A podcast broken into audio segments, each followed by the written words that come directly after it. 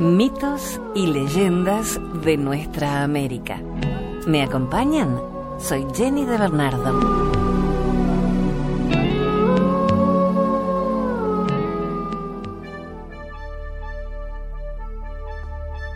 La Chaya y el Pujlay, una leyenda diaguita. Cuenta la leyenda que Chaya era una bella jovencita india que se enamoró perdidamente del príncipe de la tribu, Pujlay, un joven alegre, pícaro y mujeriego que ignoró los requerimientos amorosos de la hermosa indiecita. Fue así como aquella, al no ser debidamente correspondida, se internó en las montañas a llorar sus penas y desventuras amorosas. Fue tan alto a llorar que se convirtió en nube. Desde entonces, solo retorna anualmente, hacia mediados del verano, del brazo de la diosa luna, Quilla, en forma de rocío o fina lluvia. En tanto, Pujlay, sabiéndose culpable de la desaparición de la joven india, sintió remordimiento y procedió a buscarla por toda la montaña infructuosamente. Tiempo después, enterado el joven del regreso de la indiecita a la tribu con la luna de febrero, volvió él también al lugar para continuar la búsqueda. Pero fue inútil. Allí, la gente que festejaba la anhelada cosecha lo recibía con muecas de alegría. Él, por su parte, entre la algarabía de los circundantes, prosiguió la búsqueda con profunda desesperación, aunque el resultado fue totalmente negativo. Por ello, derrotado, terminó ahogando en chicha su soledad, hasta que luego, ya muy ebrio, lo sorprendió la muerte. Punto final de un acontecer que se repite todos los años a mediados de febrero. La tradición popular rescató a estos personajes y en sus vocablos se demuestra el sentido de esta fiesta. Yaya, en quichua, agua de rocío, es símbolo de la perenne espera de la nube y de la búsqueda ancestral del agua, algo que no abunda en La Rioja y es vital, y Pojliay, que significa jugar a alegrarse, quien para estos carnavales vive tres días hasta que es enterrado hasta el próximo año.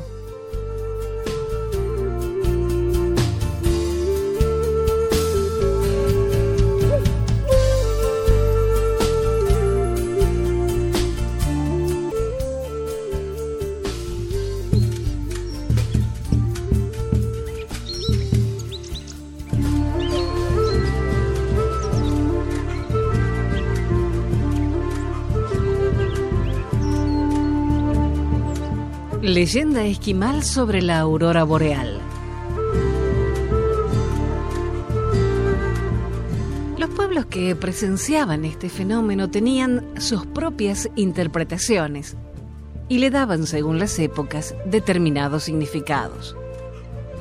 La Edad Media, pródiga en luchas y batallas, suministró varias pinturas de este tipo en las que la interpretación giraba en torno a grandes batallas en el cielo ejércitos en lucha y tropas a caballo, miedo y terror.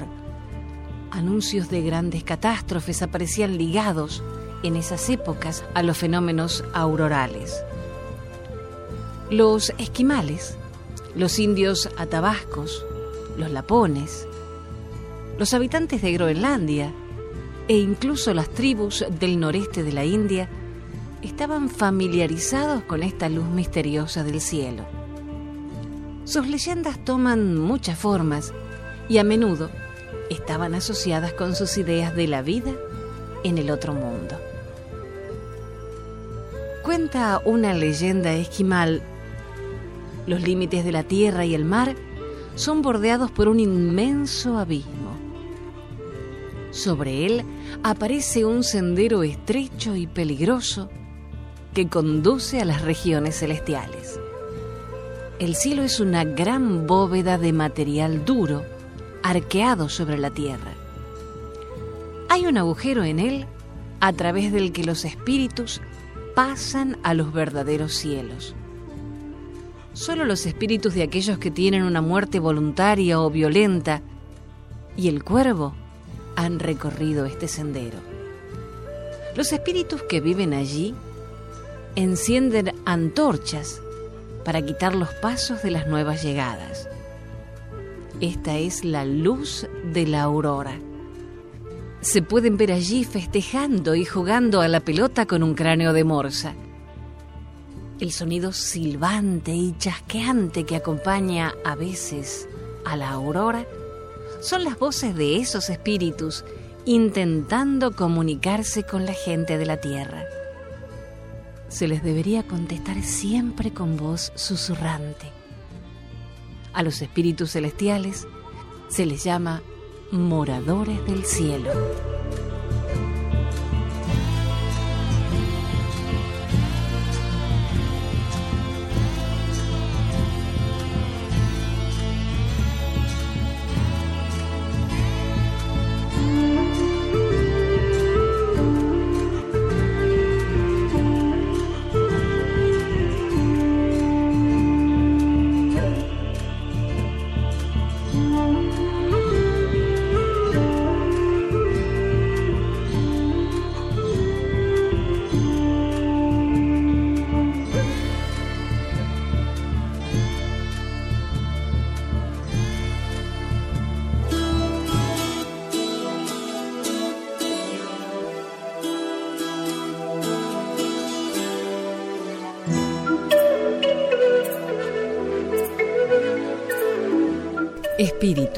Un mito Rapanui.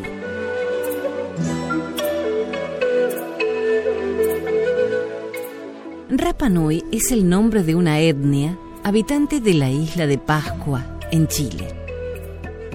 Esta denominación se hizo posteriormente extensiva para denominar tanto al pueblo aborigen como a su idioma y a la isla que habitan.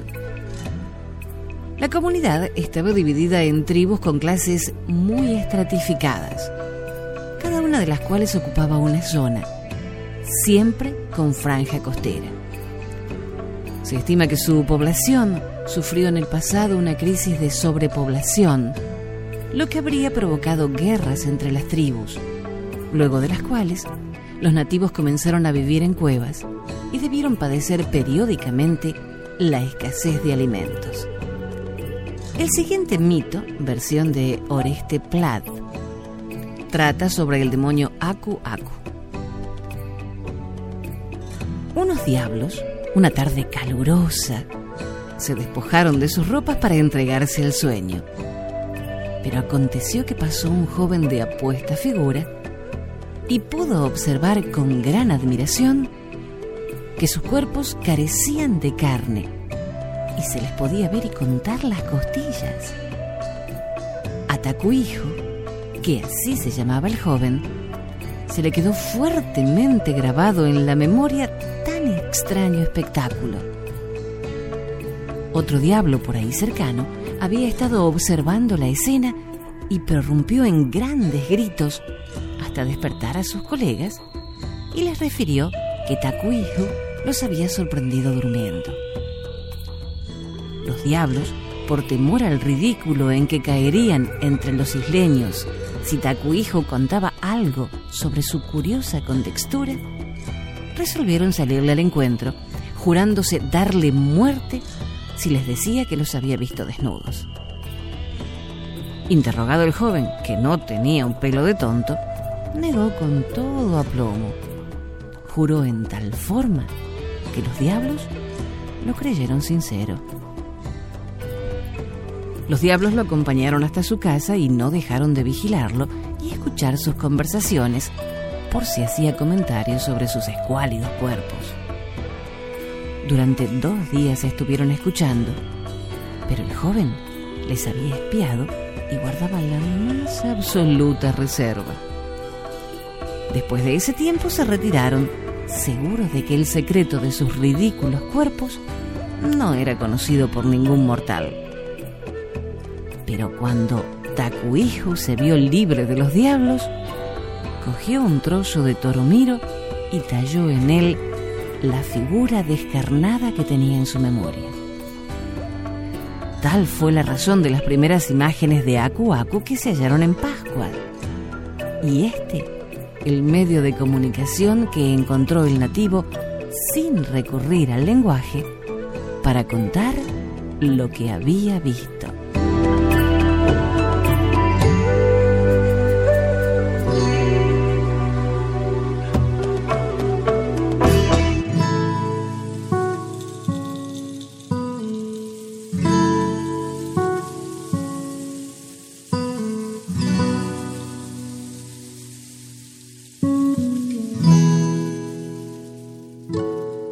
El Cerro Punta Negra.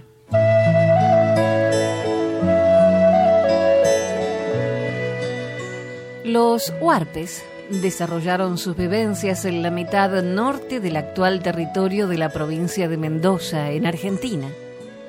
Algunos de ellos habitaron la orilla del río Tumi y es allí donde se genera esta leyenda, la leyenda del Punta Negra. Los huarpes, aborígenes cazadores, recolectores y, según las circunstancias, agricultores, vivían en el valle de Uco, a las orillas del río Tunuyán y de los innumerables arroyos que cruzan de oeste a este esas hermosas tierras. Desandaban los días mansamente, sin tener mayores preocupaciones, hasta que, en días asiagos, fueron alcanzados por hordas indígenas provenientes del poniente, del otro lado de la cordillera. Los pueblos fueron entonces arrasados una y otra vez. Quemadas las cosechas, sus viviendas, raptadas sus mujeres y niños, muertos sus hombres de trabajo. Cahuen, hijo altivo de un cacique huarpe, cansado de tanto pillaje, de tanta injusticia, un día formó una tropa y partió rumbo al poniente, a la Sierra Andina, para buscar la solución al problema que vivía su gente. No encontraron a los bandidos, pero sí sus rastros. Encontraron el paso por donde raudamente los malvivientes ingresaban al Cuyún y escapaban luego de cometer sus fechorías. Prontamente decidieron levantar un muro en un punto en el que la quebrada se angostaba lo suficiente. Piedra sobre piedra, arcilla y agua, piedras levantaban más piedras sin descanso, sin resuello, solamente pensando en la seguridad de la tribu que esperaba en el valle que Cahuen encontrara la solución a tantos males. El trabajo era harto duro. Los guerreros se sentían fatigados e hicieron un alto al llegar las sombras de la noche. Cahuen haciendo un extraordinario derroche de fuerza, continuó con la labor. No le importaba la oscuridad ni el frío de la nieve cercana. Seguía y seguía. Le bastaba para ello el solo pensar en su gente y en todo lo que los maleantes llegaban a destrozar, las cosechas, por aquel paso que habían hecho. El sol del amanecer mostró con sus rayos un nuevo muro, un cerro que se apareció a la vista de los guerreros. Es Cahuen. Sí, su negra cabellera semejaba rematar el cerro. Así lo atestiguaron los huarpes de la caravana. Cahuen no apareció. Se fue con la luna Cahuen se transformó en el nuevo cerro, que desde entonces protegió los huarpes de los maleantes transcordilleranos. Desde entonces, el cerro Punta Negra, tal como era la cabellera de Cahuen, dominó los altos e impidió pasar a las hordas asesinas.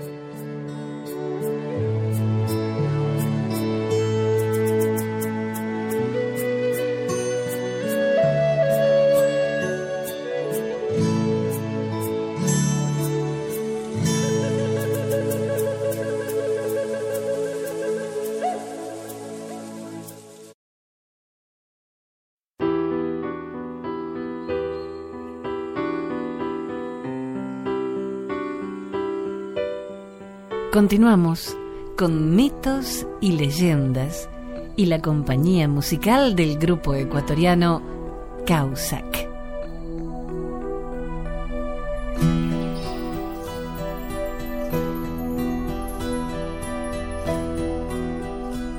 La profecía del arco iris.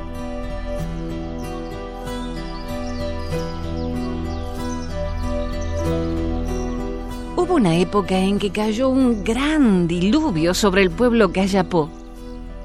Pocos sobrevivieron a la catástrofe y la tierra quedó muy dañada. Muy poco tiempo después del desastre, un grupo de gente se hallaba buscando peces con que alimentarse cuando llegaron a una plantación de mandioca. La mayoría de las raíces estaban podridas, pero algunas estaban sanas y las recogieron y tostaron junto con los peces que habían podido recolectar. Cuando terminaron la comida fueron a beber agua. Entonces vieron aparecer un arco iris en el estanque. Mientras se acercaban, el arco iris se transformó en una bella mujer con agua en su ombligo. ¿Qué desean? preguntó la aparición. Hemos comido y quisiéramos beber agua, le respondieron. Entonces ella les dio agua y les dijo, siempre que quieran agua, pídanmela. Mientras me vean aparecer al comienzo de la estación de las lluvias, podrán vivir en paz y nada malo les sucederá. Soy la guardiana y la protectora del agua. Pero cuando yo ya no aparezca, entonces la tierra será inundada y todos ustedes morirán.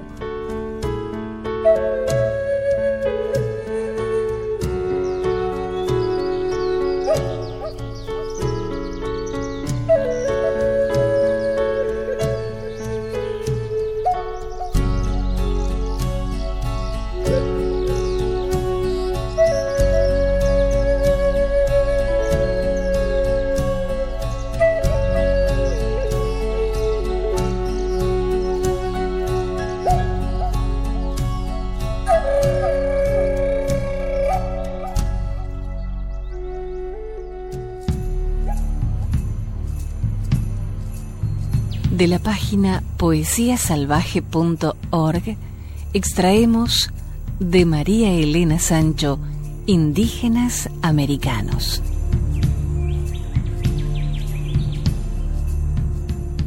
Cara oculta de América silenciosa y fructífera que encierra un mundo maravilloso, poblado de serpientes, bisontes, tigres con rostros antropomórficos, guerreros, pájaros, guardas, llamas, mitología enriquecida con el color de la tierra y el espíritu del aire en movimiento. Hace años se hallaron petroglifos y pictografías del arte rupestre del estilo de los cazadores en el acceso al Cerro Negrito, en Tafí del Valle, provincia de Tucumán. En el noroeste argentino, su universo está compuesto por cerámicas decoradas, esculturas, urnas y vasijas, punta de flecha y raspadores. Entonces, el diseño prehispánico adormecido en la eternidad del tiempo y la distancia, perdido en la espesura de la selva o en la anchura de un alto valle, cobra vida, revelándonos a los neófitos su identidad y mensajes únicos, como son únicos la aguadora o la víbora de fuego. Nómadas o sedentarios son los antiguos dueños de la tierra que no solo dejaron testimonio de cacería, danza o escenas del transcurrir natural, Actualmente se encuentran 1.600 piezas de arte aborigen americano en distintos museos extranjeros. Hay en el continente americano, a través de diferentes regiones culturales y épocas diversas, pero que se repiten con persistencia y continuidad en su difusión espacial y profundidad temporal. Si bien aparecen diseños muy decorativos, su intención fue mágica y con el correr del tiempo se convirtieron en símbolos. Por eso se encuentran los mismos símbolos, la misma forma para expresar determinadas cosas, variando solo por la individualidad del ambiente que los caracteriza en cada pueblo, teniendo diferencias en formas, pero no en el fondo de su simbolismo. La étnica el sector geográfico es el verdadero sello distintivo de variedades de diseños de temas. Si analizamos las imágenes del Códice de Borgia, podemos observar junto con sus deidades que algunos de ellos están representados con lágrimas, al igual que la Dama Llorona o Dama que llora del noroeste argentino. Las imágenes de Quetzalcoatl muchas veces representando no solo al dios del aire y del viento, que es su verdadera idiosincrasia, sino a veces como Texclatipoca, dios de la justicia, de la noche y de la tierra, con su vestido de Tlaloc, dios de la lluvia, o de Siuxteutli, dios del fuego o de los rayos, es siempre una imagen con lágrimas en los ojos. Un mismo dios representando todas estas deidades según zona y cultura.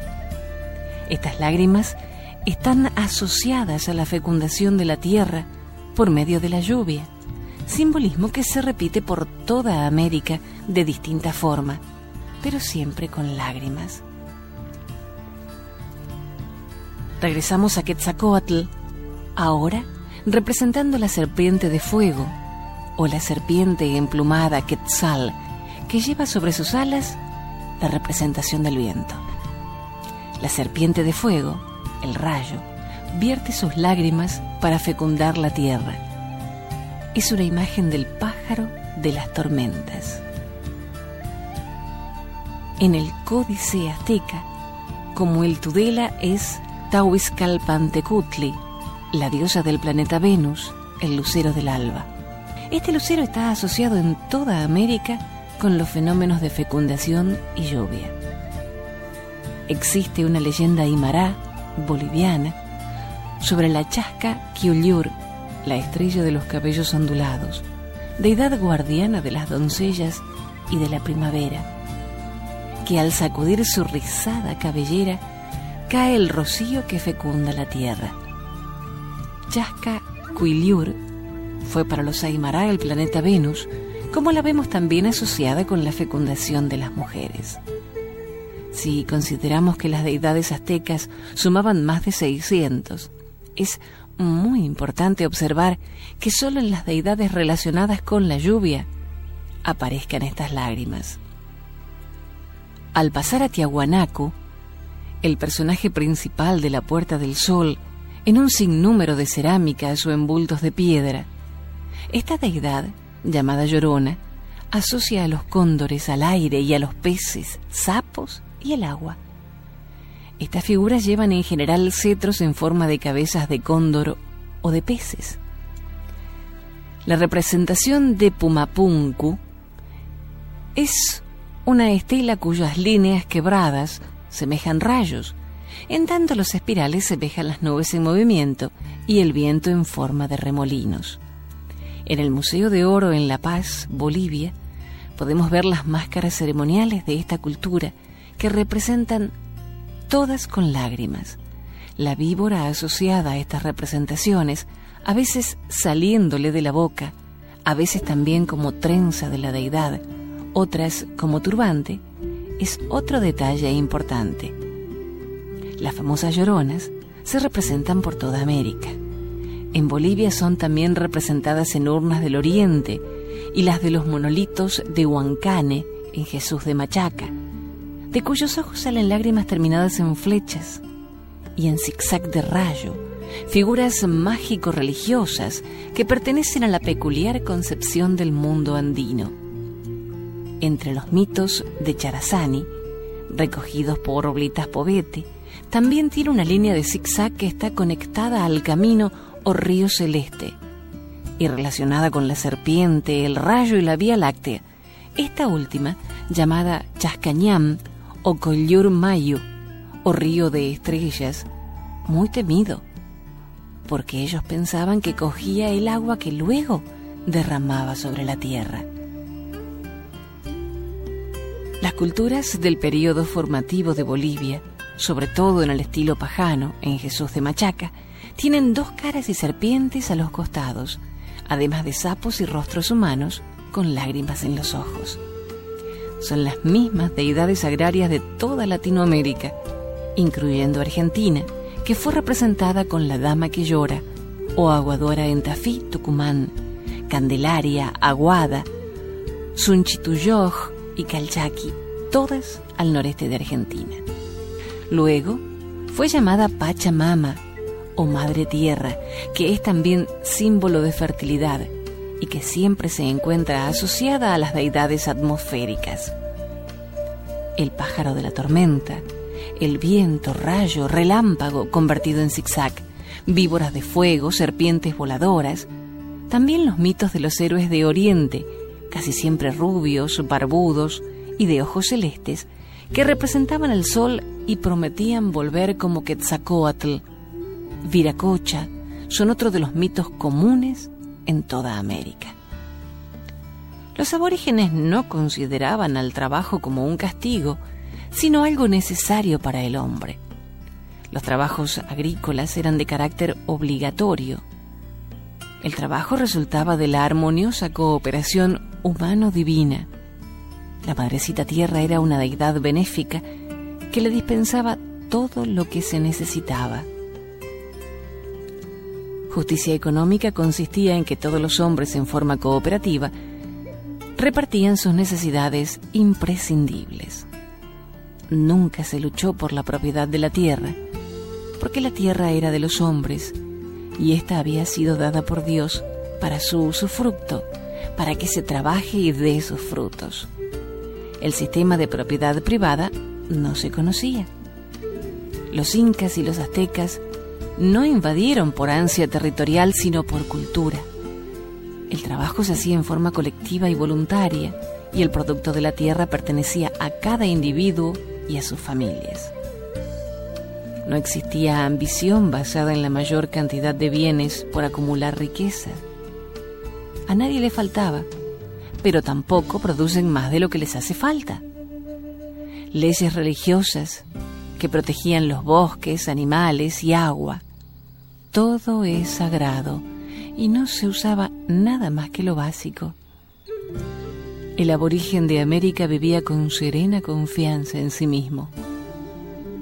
Como ya sabemos, era básica la igualdad de derechos y obligaciones. De lo contrario, no podrían haber subsistido a sequías e inundaciones. En ningún idioma americano conocido existe la palabra mendigo, indigente, pobre o rico. Para ellos eran desconocidas estas palabras. El oro y la plata eran la sangre del sol y la luna que entraban por las venas de la tierra y de ella deberían tener todos un poco.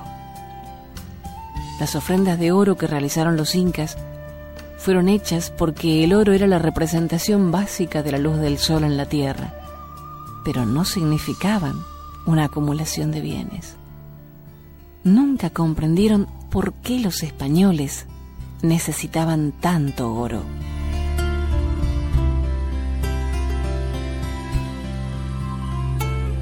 Hasta el próximo relato. Soy Jenny de Bernardo.